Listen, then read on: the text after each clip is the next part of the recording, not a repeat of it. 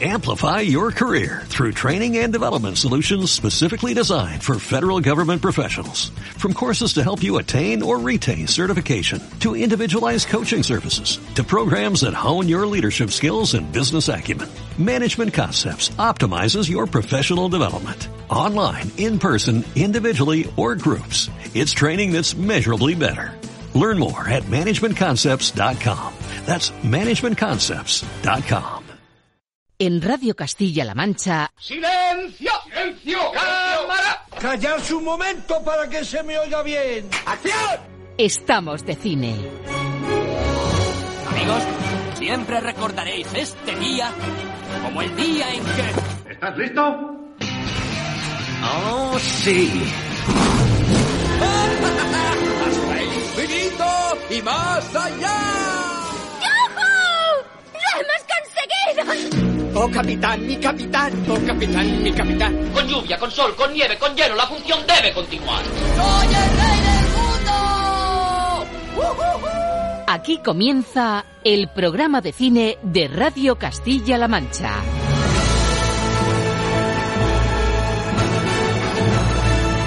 Presenta Roberto Lancha. ¿Qué tal amigos, ladies and gentlemen, querida y cada vez menos confinada audiencia de Estamos de Cine? Bienvenidos a nuestra entrega 192, la de la octava semana del estado de alarma. 56 días de arresto domiciliario irresponsable que sigue y sigue suavizándose. Porque todo llega amigos, las rutas en bici, los paseos, las carreras de los runners, la vuelta a algunos trabajos, los cortes de pelo, la comida a domicilio y un poquito, aún con muchas dudas, un poquito más cerca, el regreso a las salas de cine. Ya te avanzamos hace una semana que hoy nos tocaba responder a todos los interrogantes, que no son pocos, que rodean a esa presuntamente cercana reapertura de las salas comerciales. Por ejemplo, ¿se limitará todo a no sobrepasar un tercio del aforo total de una sala? ¿A dejar un par de butacas o tres entre espectadores?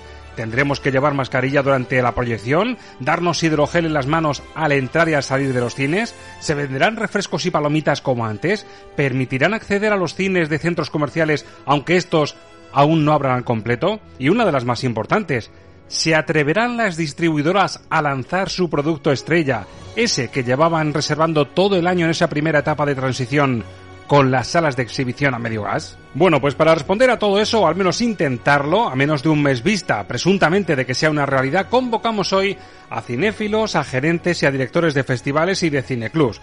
Como Cicerone, nuestro crítico de cabecera oficial, Alberto Lucchini, al que en alguna pregunta le queremos poner la careta de poli malo como voz de las salas de exhibición, alguien que sabe muy bien de primera mano lo que se está cociendo en las reuniones de empresa que tratan de resolver el sudoku de ese regreso a las salas. Miguel González, amigo de esta casa, gerente de las salas MK2 Cinesur Luz del Tajo de Toledo y otro amigo de Estamos de Cine, el director del Festival Fibra y del Cineclub Municipal de Toledo, Gabriel Castaño. ¿Quién de ellos será más optimista? ¿Qué saldrá de la quiniela sobre la fecha y las condiciones en las que podremos volver a sentarnos en una butaca de cine? Pues la respuesta, amigos, en cuestión de minutos, en el filtro Luque.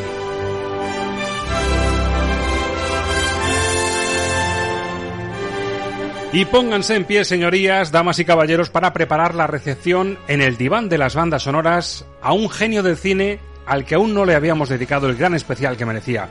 Un talento descomunal que mucho tiene que ver con los inicios del Star System de Hollywood, inglés para más señas, con su parte de cómico, sus dosis de seductor enamoradizo, su capacidad impagable para emocionarnos sin decir una palabra, director, actor, productor, compositor, acróbata, bailarín, dictador, buscador de oro, padre por sorpresa, peón de fábrica y ante todo, vagabundo sin complejos.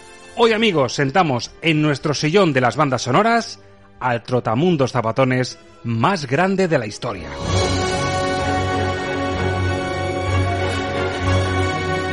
Sí amigos, quizá el gran genio del humor de la historia del cine será nuestra fórmula para mantener la sonrisa en tiempos difíciles. Ángel Luque nos quiere hablar de uno de sus talentos menos publicitados, el de la composición de sus propias bandas sonoras, y con Alberto Lucchini analizaremos el peso de su legado cinematográfico.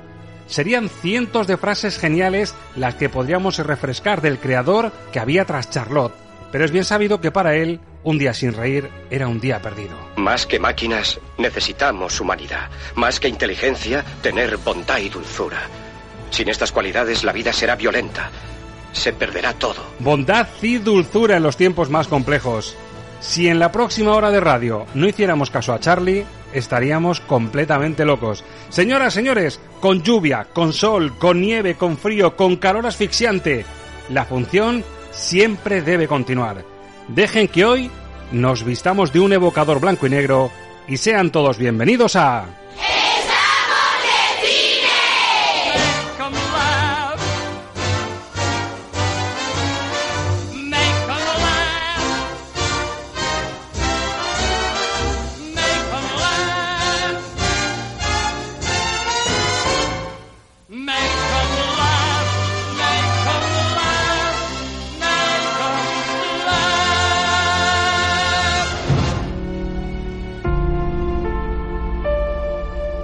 El filtro Lucchini.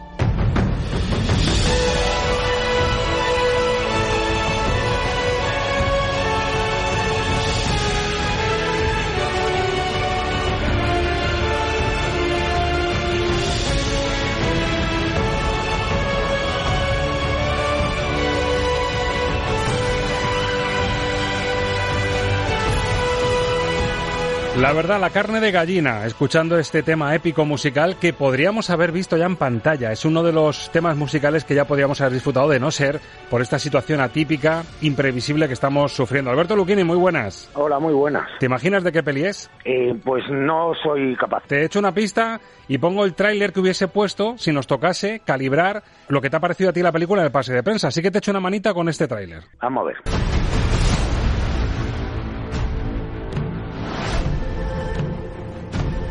Ciudadanos, estamos siendo atacados por invasores del norte. Su líder se hace llamar Borican. Lucha junto a una bruja. No quiero supervivientes.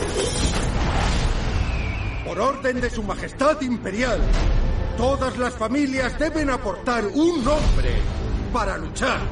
¿No tiene hijo varón? Fui bendecido con dos hijas. Una hija que se acaba convirtiendo en el guerrero Mulan, la última apuesta de Disney, de nuevo remozando uno de sus dibujos animados a acción real. Y claro, en este punto yo ya le habría preguntado a Alberto Lucchini, Alberto, ¿qué tal Mulan en el pase de prensa? ¿Qué estrellas le ponemos? Qué lástima, esto se quedó a las puertas, Alberto.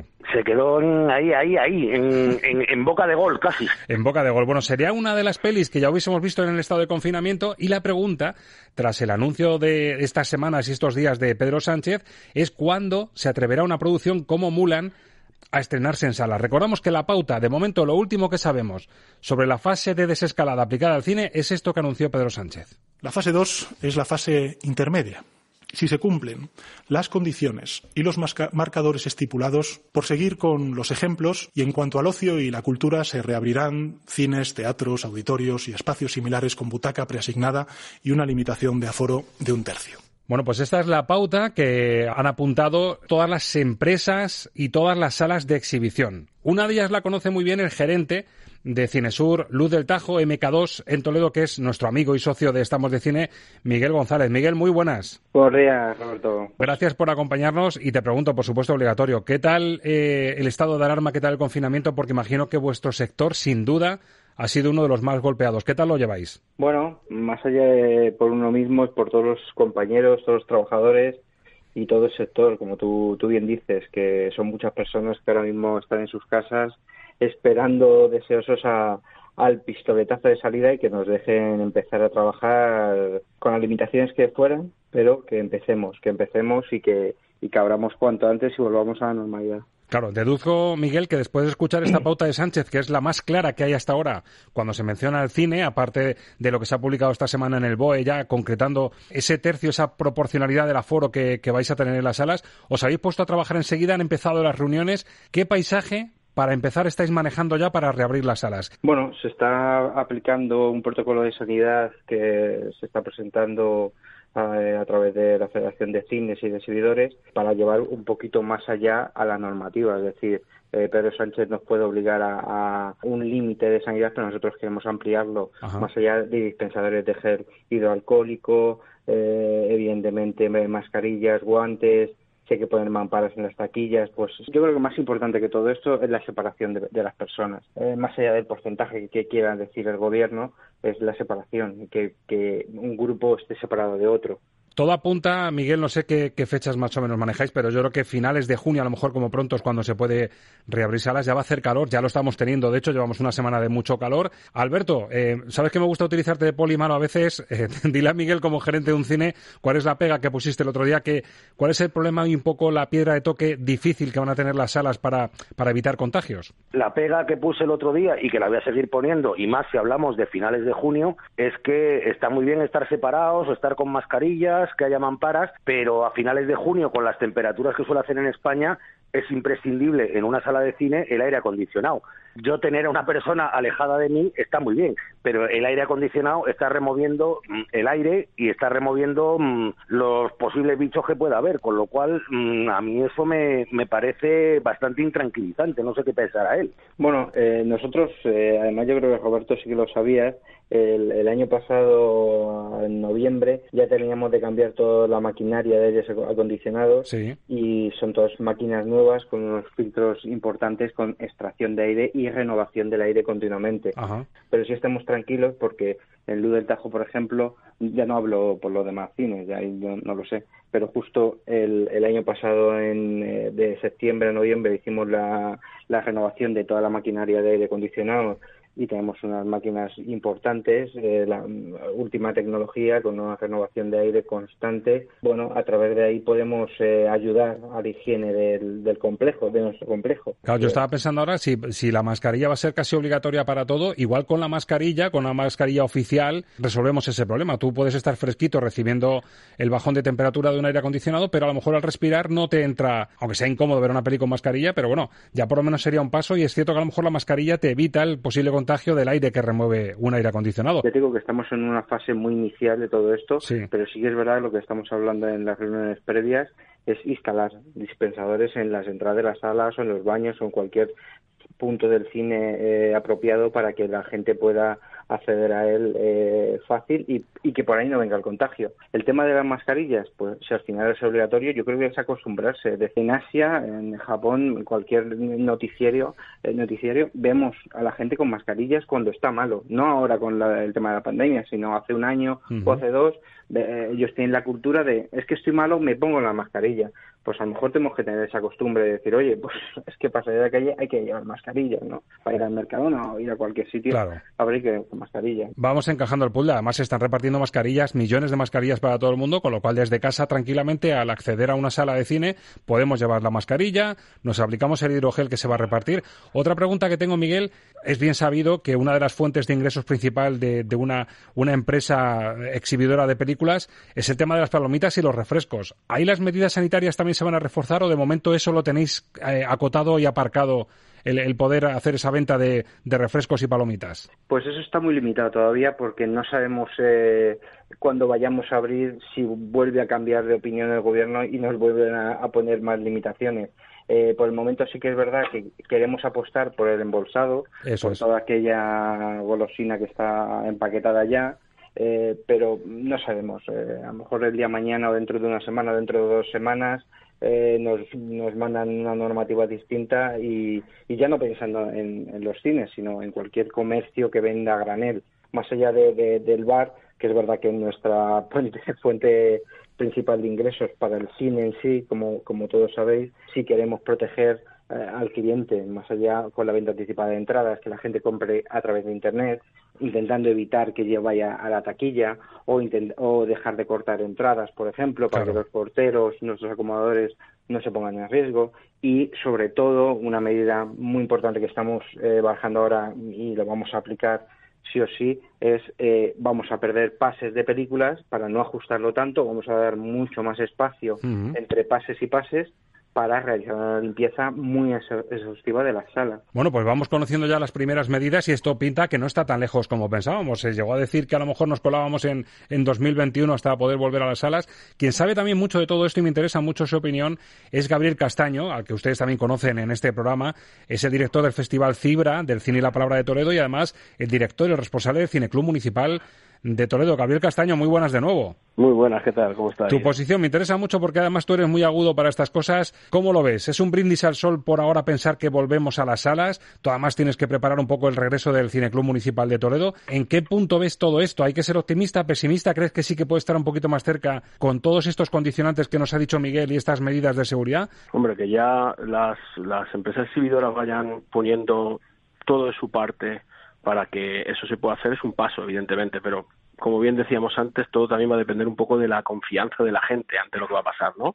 Es decir, yo estoy seguro que la primera semana que se abra el cine no vamos a notar el tercio que nos dejen o la mitad que nos dejen, vamos a notar quizás mucho más porque la gente a lo mejor eh, está un poco recelosa o desconfiada en lo que se puede encontrar. Pero también creo que en cuanto la gente recupere un poco la confianza y las medidas que se están aplicando a todos los niveles, no solo en las salas de cine, sino fuera de las salas de cine, en nuestro día a día, vayan viendo que a lo mejor el contagio ojalá no vaya mucho más y no haya rebrotes, yo creo que la gente volveremos un poco más a la normalidad. Dependemos un poco de la, de la confianza.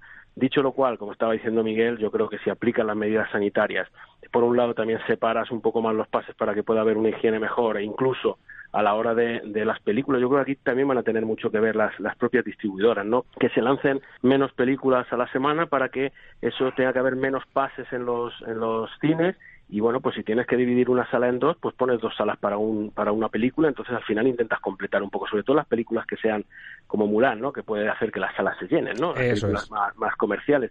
Pues seguramente que ahí se habrá que ajustarse, para las empresas no será fácil ajustarse, evidentemente, es decir, lo está diciendo Miguel, no solo son las películas y el recorte que puede haber en gente, sino que si voy con una mascarilla a lo mejor no puedo comer palomitas. Eh, todo esto al final es un negocio y el negocio necesita que los números salgan. Si los números me van a salir negativos, tendré que cerrar el cine hasta que me puedan salir positivo. Entonces, aquí va a haber que hacer un poco una, una, un juego de flexibilidad, porque es verdad que la semana que la cosa va negativa nos ponemos muy pesimistas y nos vamos hasta el mes de, de marzo del 2021 y las semanas que van optimistas salimos ya. Entonces esto es como, no sé, es un poco nosotros desde el cineclub, lo único que estamos haciendo, como ya sabes, el cineclub es del ayuntamiento y nosotros lo que sí que estamos en constante, eh, en constante contacto con el ayuntamiento planteando los diferentes escenarios que nosotros tendríamos. Es verdad que nosotros en verano no, no, no hay programación y ya vamos a, a octubre y tenemos un poquito más de margen en ese aspecto, pero es verdad que tenemos que adaptarnos a, a las necesidades. Evidentemente, no es igual el funcionamiento del cineclub municipal, cuyo objetivo no es el de ganar dinero, es un servicio público que se da desde el ayuntamiento, entendemos que la, la, la, posición de los exhibidores es mucho más difícil porque ahí está el comer no solo de ellos, sino de muchas familias, ¿no? Y eso es importante tenerlo en cuenta. Hay que ver también que, que una sala de cine se hace expresamente para eso y tiene que tener un rendimiento económico porque nadie se mete en un negocio claro. sino para ganar dinero, claro. Por cierto, enhorabuena Gaby por la reinvención un poco del cineclub a través de esas películas que habéis conseguido los derechos para que se puedan ver online en las horas casi habituales en las que la gente eh, hacía cola para meterse en el cineclub, que además tiene un seguimiento extraordinario en Toledo. Enhorabuena por esa reinvención un poco del cineclub, aunque sea verlo en casa, que es un poco la fórmula con la que todos hemos seguido viendo pelis en casa. Sí, claro, no quedaban más narices. Es verdad que era una, una iniciativa complicada porque al final son películas que hemos buscado libres de derechos y que tenemos todos ahí, pero le hemos dado un poquito de juego antes, un poquito de, de forma para que la gente, bueno, pues por lo menos sintamos que, que, estamos ahí juntos viendo una película, aunque evidentemente no tiene nada que ver, ¿no? Pero bueno, es, es, estar un poco activo y estar un poco pendiente de todo lo que va a suceder y cómo viene todo, pero ahora más que nunca, evidentemente, el mundo del cine y la cultura en general tenemos que estar más unidos que nunca porque es una situación complicada, difícil, donde además la cultura siempre tiende a salir perdiendo. ¿eh? Sí. Vamos a ver si en este caso no pasa así. Sí, pues parece que se está remando a favor. De hecho, la semana que viene tenemos previsto hablar con el presidente de la Academia, con Mariano Barroso, que la Academia, tú lo sabes bien, Gaby, porque estás metido, está moviendo muchas iniciativas para que los que más están sufriendo del sector tengan un apoyo y vamos a hablar con él un poco a ver cómo se puede reciclar todo esto.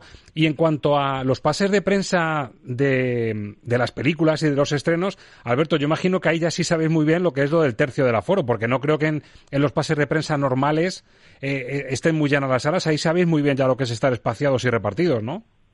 Sí, hombre, normalmente en los pases de prensa hay espacio, quitando a alguna algún Star Wars o, o algún Vengadores. Hombre, en pases de prensa, yo he estado en pases de prensa, éramos cuatro en una sala de cine. Eh, sí, eso, eso no es, no es problema. Otra cosa es que vuelvan a convocar los pases de prensa, claro. porque claro, cuando la prensa ahora está trabajando mmm, telemáticamente desde casa, pues irte a un pase de prensa no sé yo si va a ser mmm, la opción más adecuada. es, todo todo complicadísimo y, y, que quede claro que aunque, como tú me dices, me, das la voz de abogado del diablo, yo mm, debo ser de las personas, mm, no de este país, sino de este planeta que más ganas tienen de volver al cine. Eso seguro, eso damos fe de ello. Yo creo que la pregunta del millón, y eso se lo pregunto a Miguel, porque Miguel conoce muy bien hasta qué punto las distribuidoras son un poco amarrateguis, o si se quiere siendo un poquito más, eh, con, un, con un lenguaje un poquito más coloquial, si son muy cagonas a la hora de apostar por un gran producto que cuesta mucho dinero, que le quieren dar una rentabilidad muy grande, te pregunto directamente, Miguel, ¿tú crees que un Mulan, en una situación en la que solo se puede ir un tercio del aforo de, de las salas, se va a arriesgar a lanzar el producto? ¿O en esa etapa va a ser a lo mejor el momento de que las películas españolas o, de cine independiente busquen ese reparto de, de pases para, que, para tener un poquito más de público? ¿Cómo lo ves? Mm, para mí, además yo creo que la, ha soltado un poquito Gabriel, eh, es un tema muy importante porque los cines no podemos abrir sin películas.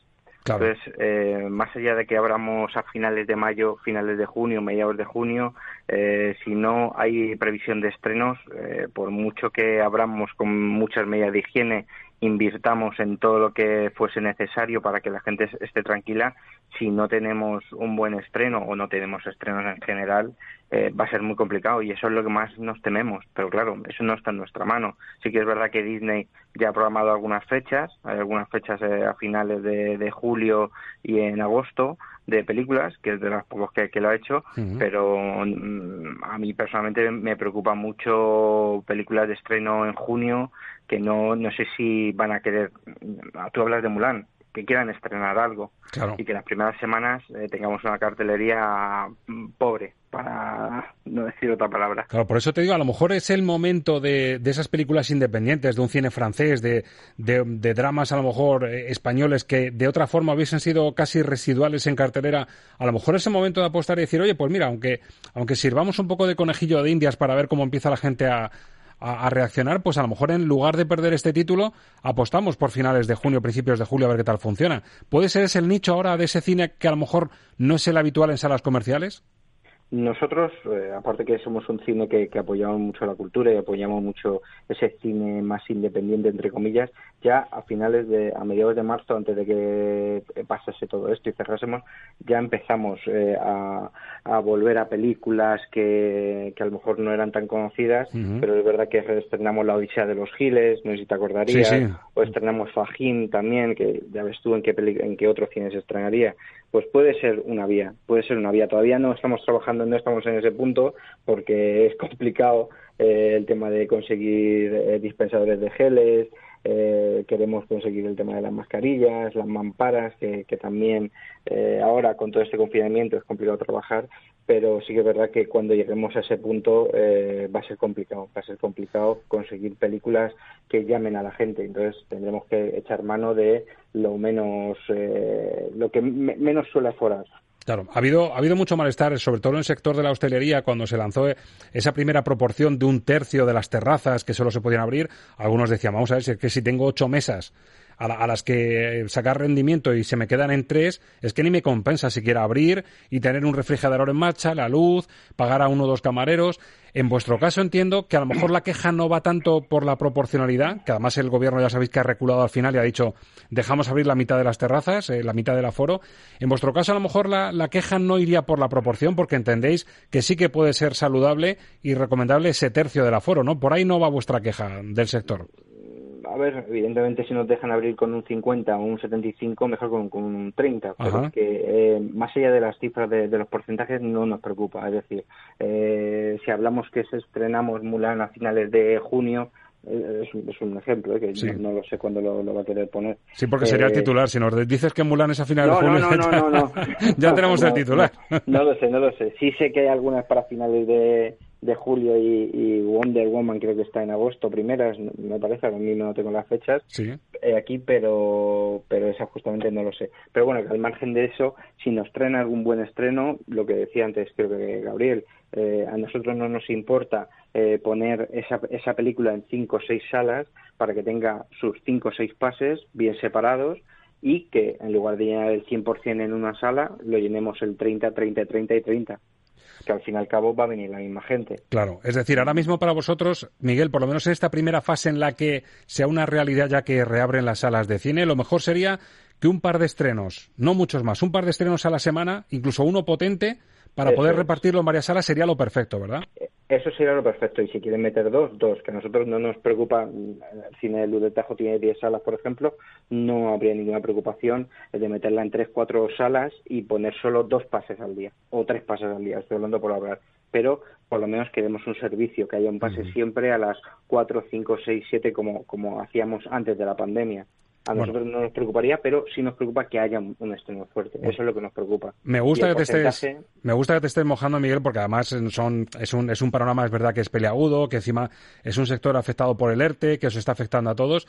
Pero igual que a Alberto Luquini le hago poner estrellas a las películas, te, te repregunto un poco lo de si son muy cagonas las distribuidoras a la hora de apostar por un estreno. De cero a cinco estrellas, ¿cómo calificarías lo cagonas que son las distribuidoras para decidir eso? Pues. Eh... obra, obra maestra, ¿no? haces que me moje, haces que me moje y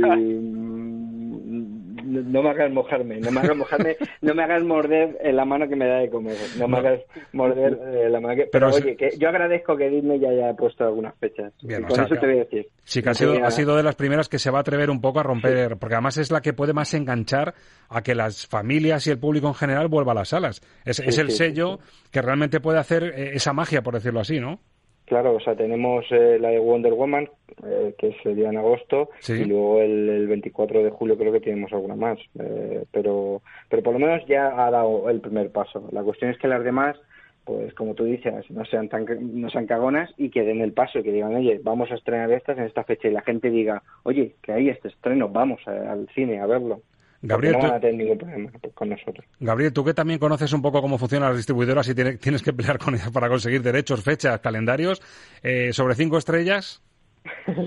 no, yo, te diría que yo te diría que si ahora mismo Disney entra, ¿Sí? las demás van de cabeza. Bueno. Lo que pasa es que yo creo que debe haber una, univers, una, ah, universificar los criterios para que no se pisen. Es decir, eh, lo estaba diciendo, lo estaba diciendo ahora Miguel. Es decir, Tú coge dos estrenos, sal con dos estrenos, potencia, aunque tengas que dividir en salas, en pases, y que la gente vaya al cine. La clave es que la gente vuelva a coger confianza. La confianza se coge con grandes estrenos. Si esos estrenos tiran, todos los demás iremos a tirar. Y entonces lo que hay que hacer es que en vez de que salgan siete películas de estreno, ocho películas de estreno a la semana, salgan cuatro o cinco, pero salgan películas atractivas para todos los públicos. Y evidentemente el target más importante es el del público familiar. Disney, si Disney sale, las demás saldrán. Es decir, yo creo que, y además Disney es que ya no es Disney, es Disney, es Fox, es todos, y al final todo es Disney. Exacto. De aquí a nada, cuando nos liemos en la cabeza va a haber una única distribuidora, ¿no? Que es Disney, ¿no? Entonces, si Disney entra y ataca,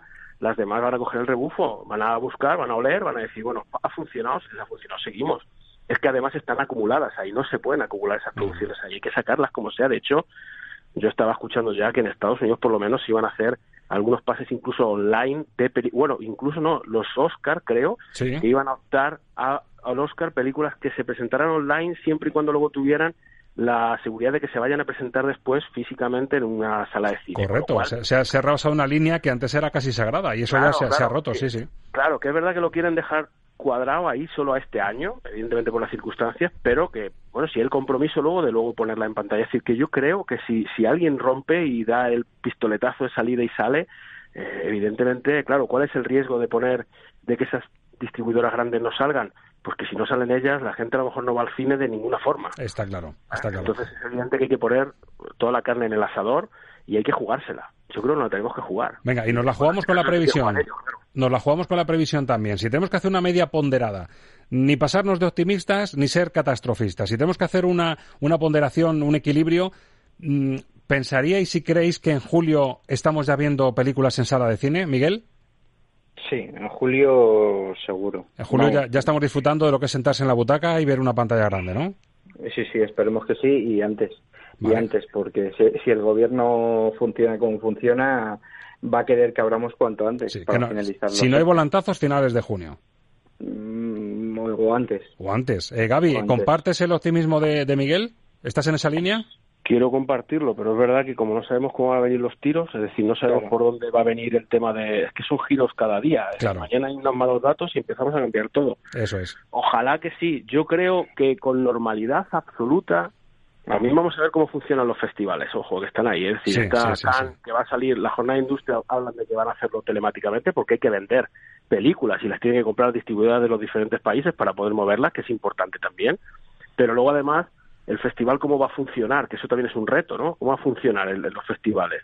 Eh, vamos a ver, yo ojalá, ojalá fuera cuanto antes mejor, es decir, yo creo que es importante, pero igual que uno se plantea muchas veces, si me voy a meter en un bar y no voy a poder eh, tocarme con el de al lado porque me van a poner una mampara, eh, no sé, no sé, es que hace falta, ojalá, ojalá fuera lo antes posible, pero quizás a lo mejor en septiembre eh, tengamos normalidad absoluta. Sí, perfecto. Bueno, La nueva normalidad absoluta, pero ojalá fuera ya, ¿eh? porque si al final van abriendo y vamos dando pasos es porque tenemos que tener también ese riesgo de que pueda pasar algo, pero supongo que estamos en manos de la ciencia ahora mismo. Pues según tú, Quiniela, entonces en octubre el Cineclub Municipal estaría perfectamente ya para poder disfrutar de, del nuevo ciclo. Alberto, eh, como crítico de cine, ¿tú cómo lo ves? Eh, ¿Julio en salas o lo ves demasiado optimista?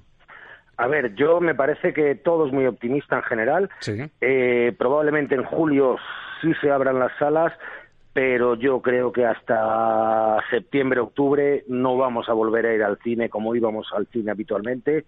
Eh, el cine mm, no, va, no va a ser una parte cotidiana de nuestras vidas, sino que va a ser como uy, está ahí el cine, ¿qué hacemos? ¿Nos atrevemos? A, es como hacer una excursión a la Pedriza o algo así y, ir al cine es otra cosa. Mm, yo creo que antes de, septiembre, octubre, y, lo siento profundamente, sobre todo por los exhibidores, eh, no, no se va ni a normalizar ni de lejos. Bueno, pues es opiniones para todos los gustos, como escuchan, y desde luego agradecemos muchísimo la opinión, eh, las consideraciones, las estimaciones de alguien además que está en una semana en la que no para de reuniones, de teletrabajo y de ver un poco, de encajar todo este pool. Así que Miguel González, gerente de Cinesur, Luz del Tajo MK2 de Toledo, muchísimas gracias por atendernos. Sabíamos que no era una charla fácil, pero has estado, como siempre, dispuesto a contarnos un poquito el minuto y marcador de alguien que está viviendo de cerca ese encaje de piezas del sector que lo está sufriendo realmente. Así que te agradezco mucho que hayas estado en Estamos de Cine otra vez. Gracias a vosotros por darnos voz y esperemos que volvamos a la normalidad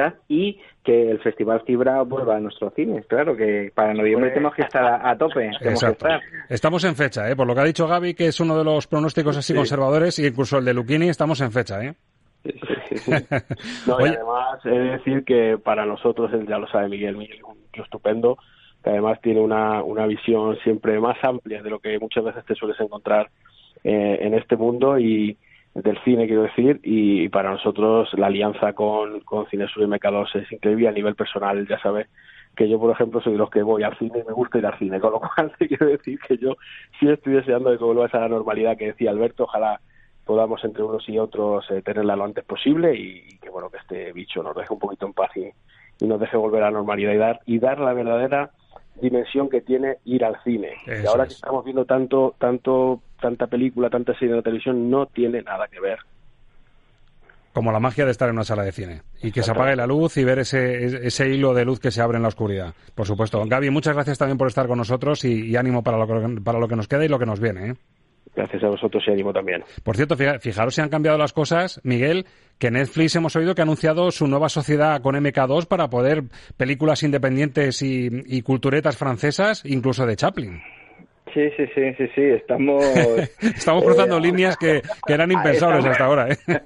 estamos cruzando unas líneas peligrosas, pero hay que adaptarse y aunque estemos en el ERTE y estemos fuera hay que, hay que seguir trabajando y, llevando la cultura a la gente, sea como fuere. Os animo a estar en sintonía porque está entrando ya Ángel Luque desde casa porque tenemos un especial de Chaplin, precisamente un especial banda sonora, así que os, os animo a escucharlo. Alberto, ¿te quedas al especial Chaplin con nosotros? Hombre, pues si, si, me, si me invitáis Ángel y tú será un placer. Pues aquí nos quedamos con Chaplin. Compañeros, muchísimas gracias. Hasta la próxima. Chao. ¿Nos oyes? Esto es Radio en Cinemascope. Estamos de radio. Estamos de cine.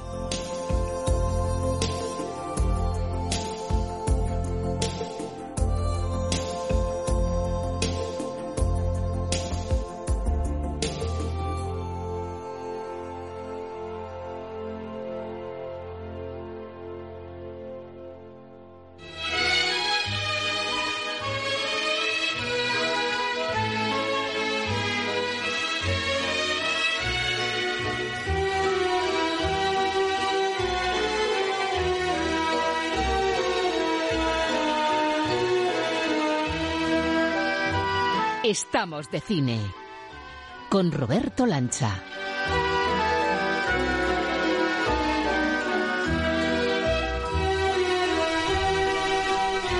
Y ahora amigos, señoras, señores, damas y caballeros, niños y niñas, pasen y vean.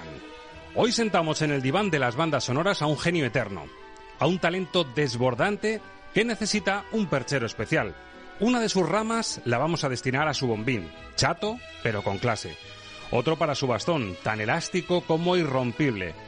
Y la alfombra bajo sus pies, a prueba de zapatones de payaso manchados de barro y de hollín de otro tiempo chaqueta frac, sin complejos, anchos pantalones de pinzas, cabello rizado asomando bajo el sombrero y ese pequeño mostacho, un personaje más innegociable, bajo su nariz maquillada de blanco. Le sentamos aquí en nuestro viejo diván para soñar cine a través de la música, para brindar por y con sus grandes películas y bandas sonoras. El premio, el objetivo, cargarnos de energía y vitalidad con el legado de un ser que no necesitó ni hablar la mayoría del tiempo para hacernos reír y emocionarnos. Damas y caballeros, aquí comienza el prometido especial Bandas Sonoras Chaplin, el genio eterno. Arriba el telón y que se une ya uno de sus grandes regalos, tiempos modernos. Aquí han ocurrido cosas terribles desde el crack. A millones de americanos honrados se les ha robado el derecho al trabajo. La maquinaria está sustituyendo al hombre. Y yo no he dicho nada. Qué vergüenza. Qué vergüenza. Lo que ves es lo que oyes. Música para soñar cine con Ángel Luque.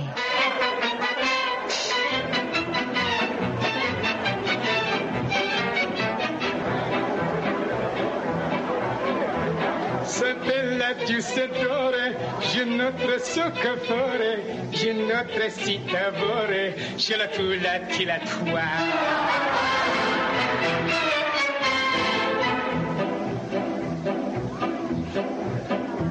La spinage o la bouchon, si grette portobello, si racchi spaccaletto, ci le tula la tua. Un peón de fábrica que se queda sin trabajo por la crisis del 29 se convierte en ese vagabundo eterno que todos conocemos, se enamora de una chica joven, bailarina, que consigue un trabajo en un restaurante. Y para sobrevivir tiene que realizar este número musical cuando en realidad supuestamente no sabe ni bailar ni cantar. Es decir, el caldo de cultivo perfecto para un genio como Charles Chaplin. Ángel Luque, muy buenas. Muy buenas, Roberto, muy buenas. Bueno, momentazo, gran idea la que has tenido con, con este especial Chaplin, porque mira, si hace poquito, digamos que nos agarrábamos al espíritu vitalista de un Frank Capra o recordábamos, nos empapábamos de cine clásico del bueno, con los mejores inicios de la historia del cine, con los mejores finales, Chaplin, en un momento como este, si había un tipo que sabía poner al mal tiempo buena cara, es este vagabundo eterno que con su bombín, su, su bastón con un precio prácticamente irrisorio, nos enseñó que no debe faltar en ningún día en una situación difícil como las que él vive en sus películas, una sonrisa y este, esta forma de, de actuar ante la vida. Bueno, yo creo que, que, además de descubrir a Chaplin como compositor, yo creo que va a ser lo novedoso, ¿no? Porque Eso es. efectivamente Chaplin eh, como director, como personaje, como actor, el personaje de Charlotte, es decir, yo creo que, que eso es hablar ya, pues eso, de pura mitología casi del cine, ¿no? Pero verdaderamente la parte de Chaplin como compositor quizá pueda ser la faceta más desconocida. Curiosamente, el único Oscar que le dieron realmente por, por, por su trabajo, que no fuera honorífico, fue como compositor de banda sonora. O sea que, que, que es el, el, trabajo reconocido, podemos decir de manera oficial, el de compositor. Pero bueno, yo creo que Chaplin es necesario en ese tiempo y en cualquier tiempo. Primero porque sabe mezclar esa, ese toque cómico absolutamente genial, porque además yo creo que en Chaplin sí que se condensa perfectamente el concepto de genio, o sea, como aquella persona que tiene una cantidad de habilidades y capacidades tremendas y que las pone al servicio de ideas absolutamente novedosas y esplendorosas, ¿no? O sea, Chaplin era actor, era director, era compositor, era, era músico, tocaba el violín, tocaba el piano, dirigía,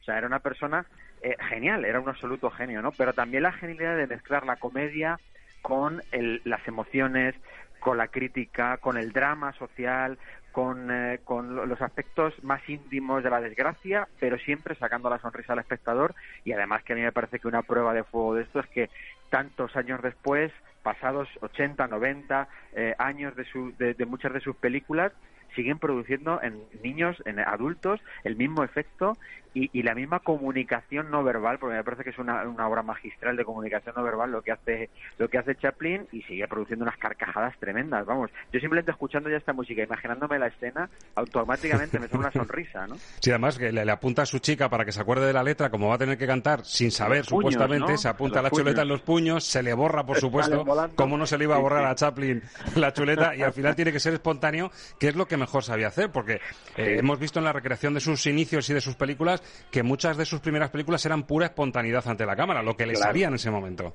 Sí, sí, era, sí. era, un bueno, cómico integral, un cómico 100%. Sí, de hecho en esta en esta escena precisamente, bueno, pues Chaplin que al principio es muy reticente a que desaparezca el cine mudo, ¿no? Dice que iba a desaparecer la magia del silencio. Pues eh, aquí se atreve a cantar con una letra que es ininteligible, o sea, realmente no sí. tiene una traducción. Esto está cantando un chapurreo entre francés e italiano, una mezcla de cosas, para eh, que se oiga su voz original, que era una cosa a la que él se, se, se, bueno, pues se negaba prácticamente, se estaba resistiendo a eso y sin embargo en este número musical brilla absolutamente con la introducción de su voz y con una letra inteligible, con un número que está bailado para producir, bueno, pues absoluta magia y, y, absolutas carcajadas. ¿no? Fue inteligente hasta para eso, hasta para la transición que hizo al, al, mundo sonoro, que como tú dices le costó muchísimo, pero al final fue inteligente hasta para ese paso. Hemos empezado con Tiempos Modernos, una de sus grandes obras maestras, año 36, y hemos escuchado el clip de la película Chaplin, de Richard Attenborough, del año 92, en la que viene un poco a, confesar a, la que era su, pareja en ese momento, que se estaba cruzando de brazos ante la crisis del 29 y su reacción es hacer una genialidad como tiempos modernos. Nos decía Alberto Lucchini hace unas semanas, cuando hablábamos de los mejores inicios o de los mejores finales, hacía la postilla y el, el pie de página, muy certero, de que era una selección sin contar con el cine mudo. Y este es el ejemplo, Alberto Lucchini, de que estamos hablando precisamente de obras maestras que no tuvimos en cuenta, pero que computan como obras maestras aunque sean de la época muda.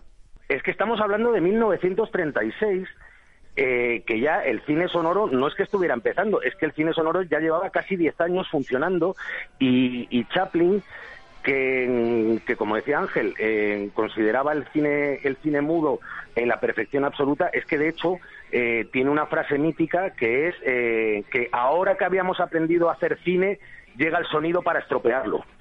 Eh, y él y él se negaba a hacer películas películas sonoras y estuvo eh, toda la década de los 30 sin, sin hacer cine porque no quería hacer cine sonoro hasta que por sus narices pudo hacer este cine este cine mudo en el año 36 y, y bueno, el, final de tiempos modernos eh, no solo no solo es un final mítico, es que es un final que le costó a, a Chaplin serios serios problemas personales y políticos porque no sé si os acordáis esa manifestación que acaba encabezando él donde coge una bandera sí. roja y se pone a andar seguido por los proletarios en un momento en el que el comunismo en Estados Unidos no estaba especialmente bien visto y, y era vamos un tiempo bueno aparte de ser una, una deliciosa comedia es una película socialmente comprometidísima que bebe mucho de, de las fuentes de Metrópolis también en alguna escena de Freakland pero sí. es una película en la que en la que Chaplin se mojó y se mojó muchísimo. ¿eh? Genial, todo Además, lo que pasa dentro de la fábrica y esa composición de los engranajes que hace y como peón,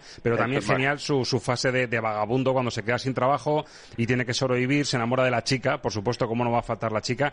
Y hacía yo referencias a esa película de Chaplin, de Richard Attenborough, que es verdad que para mí es una oportunidad perdida de haber hecho un, realmente un biopic poderoso y fuerte de, de la figura de Charles Chaplin, pero es cierto que deja instantes como este, Ángel, que te quiero regalar y recordar, en el que se ve realmente la obsesión de Chaplin como creador y como genio, pero en este caso subrayando su faceta de compositor de sus propias bandas sonoras. Está en el estudio donde componía con la pantalla del proyector, eh, con la película que estaba, que estaba en ese momento creando, que era Tiempos Modernos. Aparece su, su amante en ese momento y vemos la obsesión de Chaplin componiendo. Vamos a escucharlo. Unos tres segundos corto. ¡Es suficiente, Johnny! Bueno, repetiremos dos compases del xilófono, ¿sí? Bien. De acuerdo. Cariño, Oh, perdona, querido. Voy a llevar a tus chicos en el barco. ¿Por qué no sales a tomar el aire? Mm, mañana, cariño. Definitivamente mañana. Está bien. Añadiremos eso ahora mismo. ¿Qué quieres hacer? Cambiarlo a clave mayor. ¿Sí? Sí. Bien, déjame oírlo.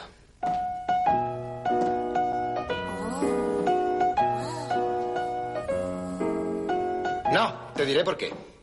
Está bien.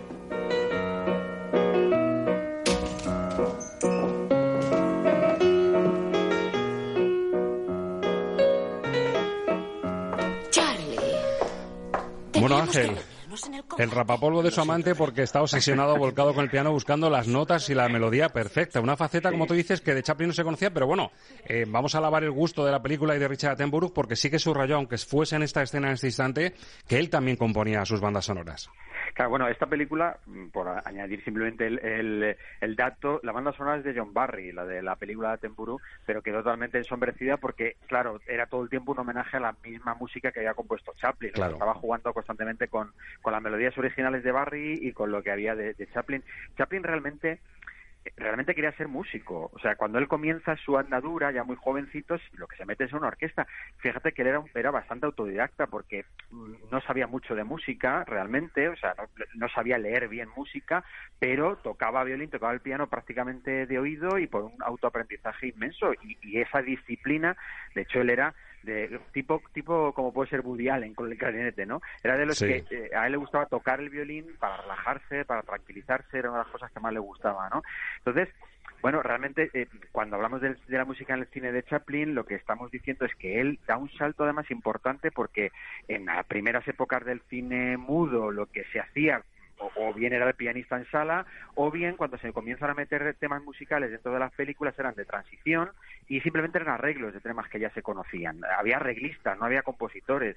Y él es el que comienza a cambiar el concepto de que no quiere arreglistas de música, sino que quiere que se compongan melodías que subrayen ya la, la esencia de la película. Y entonces ese salto hace que él comience a crear melodías importantísimas. De hecho, hay películas que se reestrenan años después, a los que él le compone música muchos años después.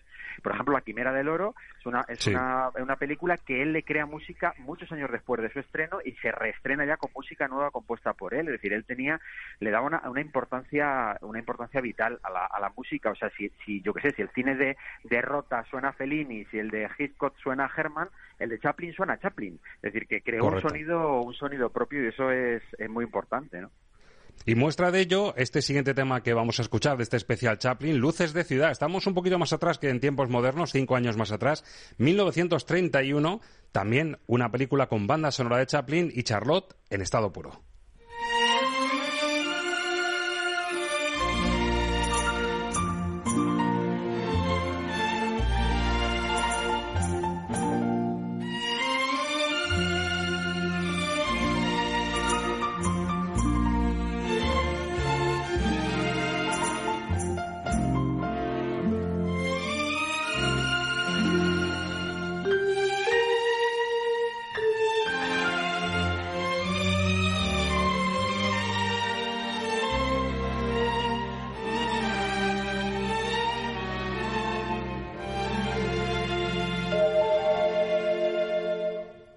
Esto, esto es la violetera de- del maestro Claro. Padilla, que la adaptó Chaplin porque la, la, la escuchó en una gira, fijaros que una gira en los años 30 por Estados Unidos, Raquel Meyer, lo que eso eh, eh, suponía lo importante que, que, que fue eh, eh, Raquel Meyer en esos tiempos, ¿no? Entonces él la escuchó en una gira, le gustó mucho la canción de la violetera y la introdujo. Además, de- siempre ha habido alguna pequeña polémica de que si era un plagio y tal. Bien, en los créditos aparece como melodía adaptada de, de, José Padilla, ¿no? Y esta violetera que le, que le encandiló desde el, desde el primer momento y que dentro de la película tiene una sonoridad maravillosa. O sea, eh, yo creo que de los, de los temas eh, adaptados eh, que tiene el cine, yo creo que mejor fruto y que mejor mm, se han, se han eh, plasmado dentro de una, de una película, ¿no? Hay que, hay que, que ver que Luces de la, de la Ciudad es, podemos considerar prácticamente el primer largometraje así íntegro, entero, con música, o sea, lo que concebimos como los grandes largometrajes de Chaplin, Luces de la Ciudad, representa eso, y él quiso eh, envolver toda esta película de una novedad musical inmensa, ¿no? De, porque él decía que lo importante, más que todos los arreglos, que, que le venía de esto que contaba antes, era la melodía, es decir, que la melodía llegara bien al espectador para que le envolviera mucho más en el ambiente que él quería crear con la película, ¿no? Entonces este personaje de Charlotte con esta melodía, con, con ese enamoramiento de eh, con la chica ciega, etcétera, bueno, eh, le da un sabor maravilloso, ¿no? Este tema de, la violetera dentro de, la película y, hizo que, que, bueno, que mucha gente no supiera que esto era de un compositor español, ¿no? Tenía talento para componer, talento para rescatar grandes temas y remozarlos a su manera y, e insertarlos, incluirlos en, en sus películas, para dirigir, para actuar. Pero amigo, en el año 21, mucho antes de todo esto, ahora sí que estamos en la época del cine mudo que comentaba antes Alberto, cine mudo puro y duro, una de las películas que yo creo que nos ha enamorado a todos, que sigue resistiendo el paso del tiempo de una manera extraordinaria. Año 21, El Chico.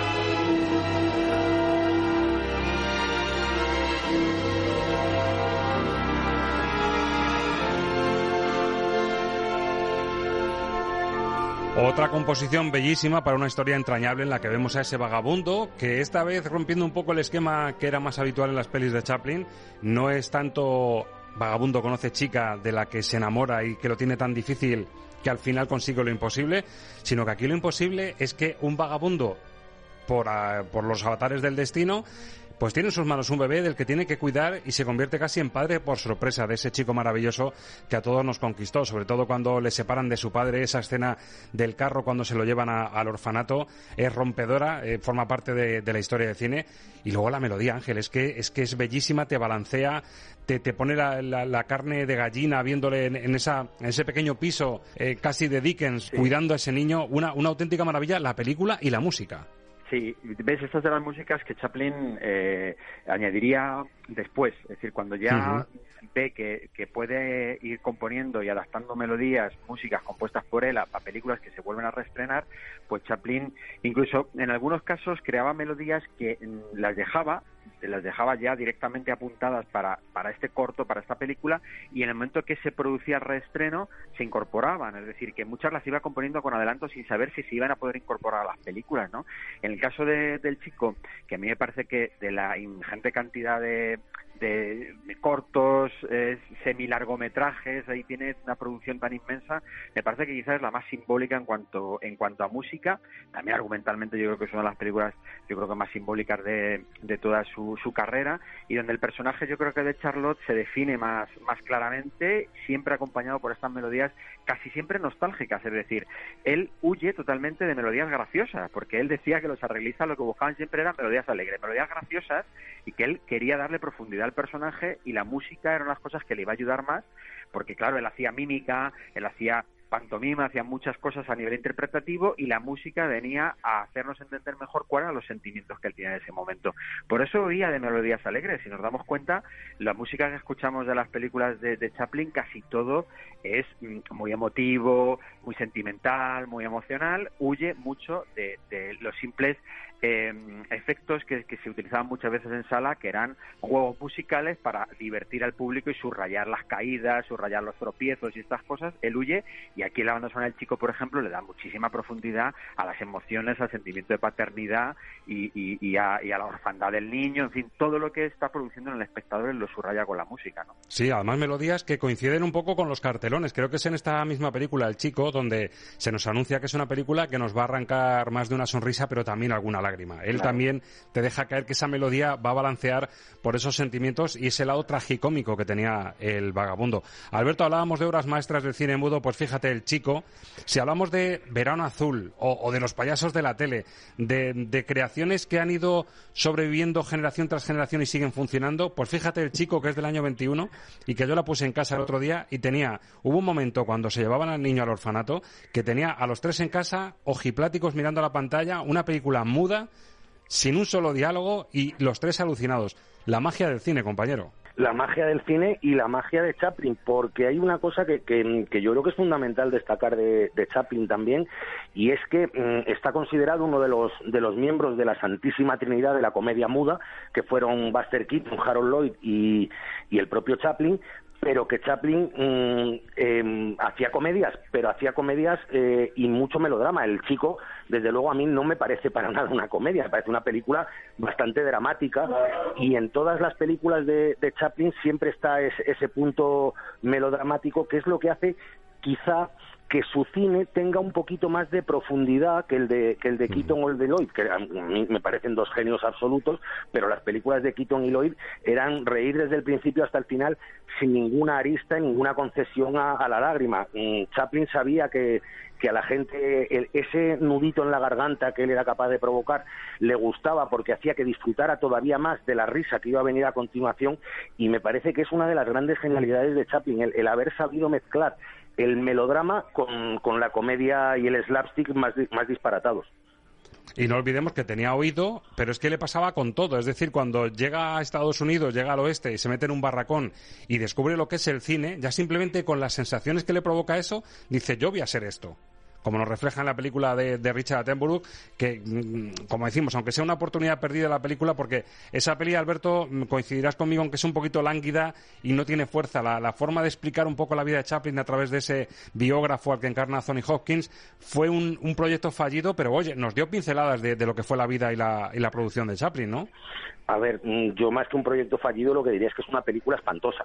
Eh, eh, porque desaprovechar un personaje como Chaplin, que ya no, y ya no te hablo de, Chaplin como cineasta y como y como genio casi renacentista, es que Chaplin como personaje mm, tenía para hacer una biografía absolutamente maravillosa y, y bueno, aquí mm, Attenborough yo creo que, que se, se cortó un poquito, creo que le, dio miedo mm, intentar penetrar en, en el lado oscuro de, de, un, de alguien a quien él consideraba un genio y nos deja con, con la miel en los labios y yo creo que todavía está pendiente de que se haga la gran, la gran biografía de Chaplin, aparte que me parece que Robert Downey no sé si fue la mejor elección para, para encarnar a Chaplin. Sí, no, no estuvieron muy acertados, pero como decimos, nos dejaron pinceladas de lo que fue la vida de Chaplin, de cómo componía, de cómo se enamora del cine. Bueno, y otro de los ejemplos, si hablábamos del chico como una de las piezas maestras de, del maestro Chaplin, nos vamos al año 25, ya se estaba viniendo arriba, hay que decir que fue un talento eh, que muy pronto tuvo éxito en Hollywood, se convirtió casi en multimillonario muy joven y se gustó, se seguía gustando sus argumentos y en el 25 pues nos mete a ese vagabundo que ya todos conocíamos como buscador de oro en Alaska. Es decir, ya se atrevía con todo. Podría haber sido un proyecto fallido, pero le salió otra obra maestra, La Quimera del Oro y la famosa escena de los panecillos.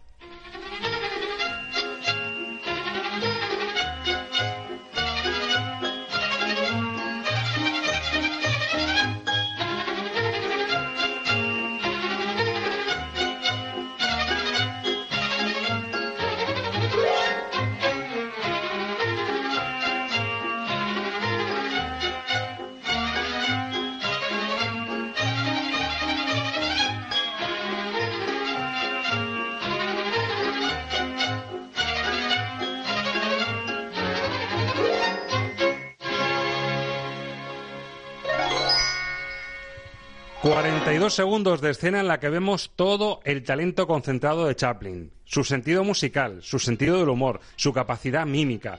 Ese momento de pinchar dos panecillos con el tenedor para hacer que está bailando como si fuese una especie de enanito. Un momento magistral, Ángel, en el que se condensan en esos poquitos segundos la genialidad y la maestría y el talento que tenía este tipo, ¿eh? Además es una coreografía completa, quiero decir, que, que, que los, los pasos de los panecillos están totalmente medidos como si tuviéramos delante una bailarina, vamos, en plena en plena escena, ¿no? Además a mí me gusta mucho eh, en esta película el juego que, hace con la comida siempre, ¿no? Eh, ese sentido de, de pasar hambre eh, que tiene el personaje en tantos momentos, ¿no? Cuando llega a la cabaña y el, compañero co- que, que- que es el buscador de oro que también está con él allí le, le ve como una como una gallina, ¿no? En sus imaginaciones ya por el hambre y cuando por supuesto cuece la bota y, y- y se come una bota de, la manera más más vamos más sublime que yo he visto en el en el, sí, se, comen los cordones como, si fuesen espaguetis de, de, maravilloso de la misma Italia. los clavos como si fuesen huesos. Bueno y esta tiene yo creo que a completar un poco todo ese homenaje a una gastronomía surrealista que, tiene la, la, película, ¿no? En este caso Alberto también en este, en este ámbito, pues bueno, yo creo que es un homenaje a una gastronomía completamente diferente el que hace esta película y el utilizar los panecillos como si fueran dos, dos zapatones y, y, los tenedores como dos, dos eh, piernas, ¿no? Y hacer un movimiento de baile que en estos pocos segundos con una melodía que es exquisita. O sea, a mí me parece que es un, es un juego musical brevísimo, pero eh, que es un gran homenaje a, lo que también se había hecho mucho en el cine mudo. ¿Ves? Aquí sí que es un, prototipo de tema más, más típico de lo que era el cine mudo de la época, al que Chaplin no renuncia. Y eh, recordando lo que he dicho antes, a esta película luego él le añadiría, aparte de estas melodías que son iniciales, le añadiría más música en en, su reestreno en los años 40. Bueno, y La Quimera del Oro, decíamos, Alberto, un, proyecto valiente, porque además empieza con imágenes documentales reales de lo que eran esos viajes a Alaska en busca, en busca de oro, pero qué bien salió del paso, y hablamos de la escena de los panecillos, la que dice Ángel de la Bota cuando la cuecen, la casa que está a punto de caerse en el precipicio, es que esta película, esta Quimera del Oro, nos regaló varias escenas que son también iconografía pura del cine. Bueno, para, empezar, tengo que, reconocer que, La Quimera del Oro es mi película preferida de, Chaplin, de, Chaplin. Eh, yo, eh, si tuviera que quedarme solo con una, me quedaría con La Quimera del Oro. Y, bueno, lo que no puedo evitar eh, decirlo, puntualizar el tema que, que comentaba Ángel, porque es que la escena de la bota está considerada la primera escena gastronómica de la historia del cine. claro. Cuando, cuando, se, cuando se come la bota como si fuera realmente si estuviera comiendo una perdiz. chupando, chupando hasta, hasta los, los clavitos y, unánimemente está considerada la, primera escena gastronómica y de hecho en todas las antologías de, de cine gastronómico una de las escenas que figura es esta de, de la bota. A mí me parece que es la película, mm, digamos, más característica de lo que era el cine cómico de del periodo mudo, porque aquí es verdad que no hay, no incluye elementos melodramáticos, sino que tira directamente, podría ser una película perfectamente de, de Buster Keaton, y, y, es donde, donde Chaplin saca toda su capacidad como, como comediante y además como gran director, porque claro, para rodar en escenarios naturales, eh, unos planos mm, bastante complicados, eh, bueno, pues a mí me parece la película más redonda de, de la filmografía de, de Chaplin y desde luego mi preferida.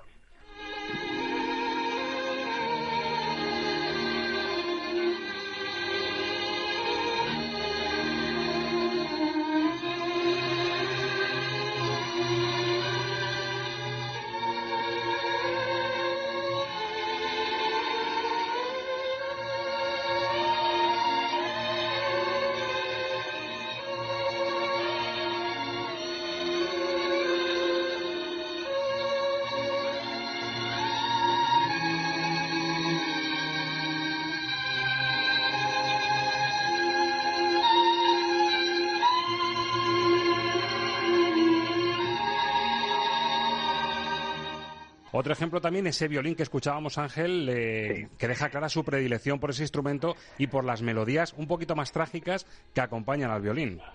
Bueno, esto está aquí por porque eh, este tema, Smile, yo creo que es el perfecto resumen. Quizá el más conocido siempre va a ser el tema de, Cantilejas, ¿no? Que Cantilejas tiene otros dos temas o tres más dentro de la banda sonora que son muy interesantes, pero el que se hizo famoso es el que se hizo famoso, es el que todo el mundo conoce, ¿no?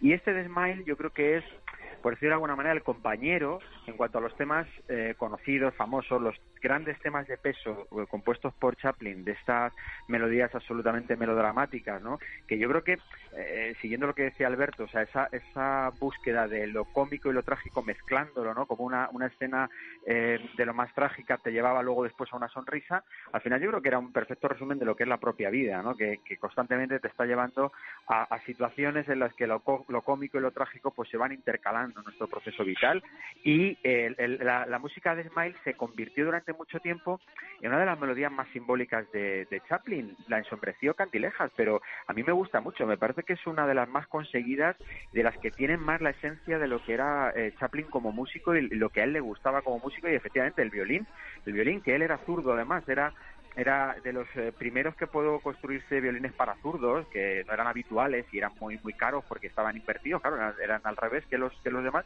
Entonces él tenía su, su violín propio y era un instrumento que él adoraba y aquí yo creo que es un gran homenaje a eso, ¿no? Y en la despedida, por supuesto, ese momento de madurez de la mencionada Candilejas, año 52, en el que vemos a un Chaplin que ya no va vestido de Charlotte, que habla, que parlotea y además incluso nos deja la impronta de esa sabiduría que ya tenía acumulada de tantos años, encarnando a ese viejo payaso que después de evitar el suicidio de una joven bailarina, pues no solo la cuida, sino que además se ocupa de enseñarle todo lo que sabe sobre la vida y bueno, escuchamos arengas de él fantásticas para levantar el ánimo de, de, esa bailarina y por supuesto una película que aparte de su legado y de su sabiduría nos dejó ese cara a cara con el gran Buster Keaton. Lo tiene todo, una fotografía magnífica, una forma de rodar ya en la que vemos ese talento depurado de un Chaplin más otoñal y por supuesto el tema mítico de Candilejas que lo convirtió también en una auténtica joya musical.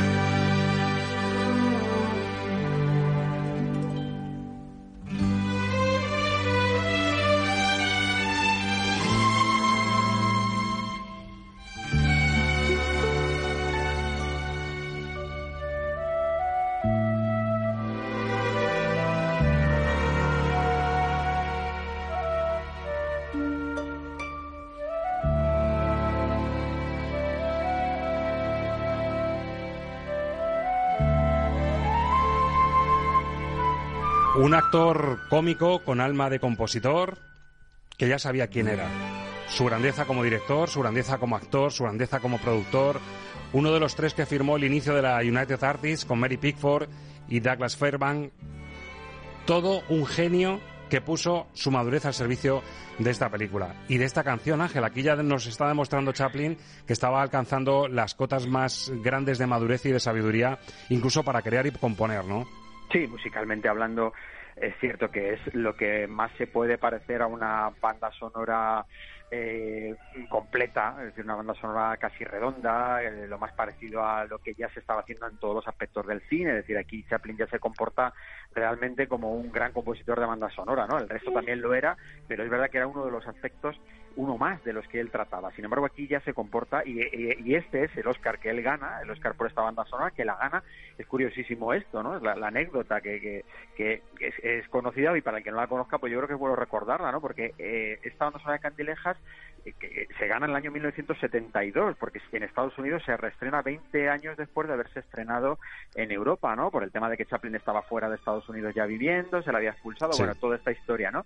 En el año 72 se estrena la película entre las nominaciones, este es el año en que se nomina El Padrino y El Padrino queda eliminada porque, bueno, sabemos que se acusa eh, al compositor Alino Rota de que ya había incluido un tema que pertenecía a Fortunella, que era una película que ya se había estrenado, en fin, toda esta polémica. Correcto. Queda fuera la banda sonora del Padrino, meten la de la huella en su lugar y gana eh, la banda sonora de Candilejas por una película que era de 20 años atrás. O sea, es un fenómeno bastante curioso que yo creo que no se debe haber repetido en la historia del cine. Y además, justo cuando queda eliminada la banda sonora del Padrino, que es una de las bandas sonoras más sublimes, más históricas que tiene el cine, ¿no? Pero bueno, vino a reconocer la faceta de Chaplin como, como compositor, toda esa casuística, y nos dejó esta absoluta maravilla donde yo me quedo con el show de las pulgas brincantes que aparece en esta película, que me parece una absoluta maravilla, y con Buster Keaton y Charles Chaplin juntos que yo creo que es uno de los momentos más, más, más increíbles que, que, tiene la historia del cine, ver estos dos personajes tan importantes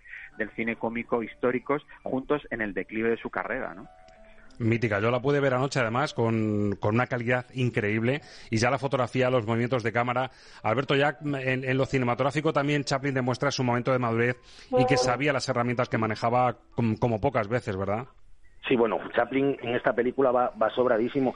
De hecho, bueno, mm, a mí, aunque luego él hizo un par de películas más, como, como Un Rey en Nueva York, eh, mm, yo creo que este es el, el, testamento. De, él sabía que estaba haciendo su testamento con Candilejas. Es un, es un canto de amor a su profesión es un homenaje a su profesión porque mm, el hecho de, incluir esa escena con Buster Keaton es como, como un homenaje que, que, él hace a los tiempos mm, que él consideraba buenos del cine, que era el periodo el periodo mudo y esta banda sonora es que mmm, suena des o sea yo cada vez que la oigo me suena despedida o sea es como alguien que, que se está yendo en, en un fade off se le va viendo alejarse alejarse alejarse hasta que hasta que ya se convierte en, en un puntito y no existe. Luego es verdad que hizo esas otras dos películas que no aportaron nada a su filmografía pero como como testamento me parece brillantísimo sin ser eh, la gran obra maestra de, de su filmografía y de hecho, en este, cuando escuchamos este tema final, vemos al payaso al que encarna en la película fallecer viendo a, la bailarina triunfar de nuevo. Le vemos como incluso le tapan con la sábana eh, la cabeza. Es decir, una, una, despedida en la que él casi se está despidiendo de Chaplin, ¿no? Sí, claro, es, es, es el, el, el, adiós al mundo que él ha conocido, al cine que él ha conocido y que, y que de verdad, mm, como, como final, como cierre de filmografía hubiera sido sublime, mucho más sublime que, que ese rey en nuevo, eh, perdón, que, que, la condesa de Hong Kong que hizo con, con Sofía Loren y Marlon Brando, que casi esa la vamos a, a borrar de su filmografía, ¿no? Pues nos quedamos con Candilejas en la rúbrica y este es el homenaje que le damos a un maestro como Chaplin, que desde luego si algo nos enseñó es que con ese bombín, con el mostacho, con, con el bastón, con esos zapatones y la forma de ver la vida, siempre nos invitaba a esbozar una sonrisa. Alberto, ha sido un placer de nuevo empaparnos de buen cine en época de confinamiento y la semana que viene, más y mejor, si va todo bien, tendremos a Mariano Barroso, el presidente de la Academia, para pulsar un poquito cómo puede ser ese regreso a las salas, para dar un capítulo más en el, hacia el regreso. O, ojalá, ojalá ese regreso llegue. Esté un poquito más cerca. Ángel, ha sido un placer como siempre. Gracias por sacarle brillo, sacarle lustre a la faceta de compositor de Chaplin, de un genio que nos ha servido también para repasar su magnífica filmografía. Con él, desde luego, la sonrisa y sonreír ante esta situación es un poquito más fácil. Muchas gracias, compañero. Como siempre, es un placer. Pues esta semana, amigos, al acabar de ver en casa la magistral Tiempos Modernos, Chaplin nos emocionó al apostar por el amor y por su joven y enamorada vagabunda. Tras ver seriedad en su rostro, paró a su chica en mitad de la carretera, le miró y solo con gestos, con esa elocuencia persuasiva que solo un gran mimo como él podía exhibir, le pidió eso, que dibujara una amplia sonrisa en su rostro, siempre una sonrisa. Y su silueta, la ya icónica imagen de ese buscavidas con traje y andares de pingüino, bombín, bastón y zapatones de payaso, se alejó entonces con la chica guapa rumbo al oeste, recortados por el sol.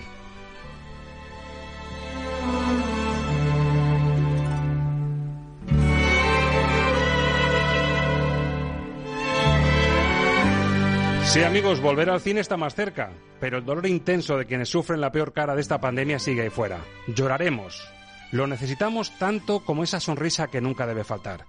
Pero lo dejaremos para algún día de lluvia, como nos aconsejó el propio Chaplin en una frase genial que me recordó mi hijo Daniel justo al acabar la peli. Esperaremos a poder caminar bajo la lluvia para que no se noten nuestras lágrimas. Feliz semana.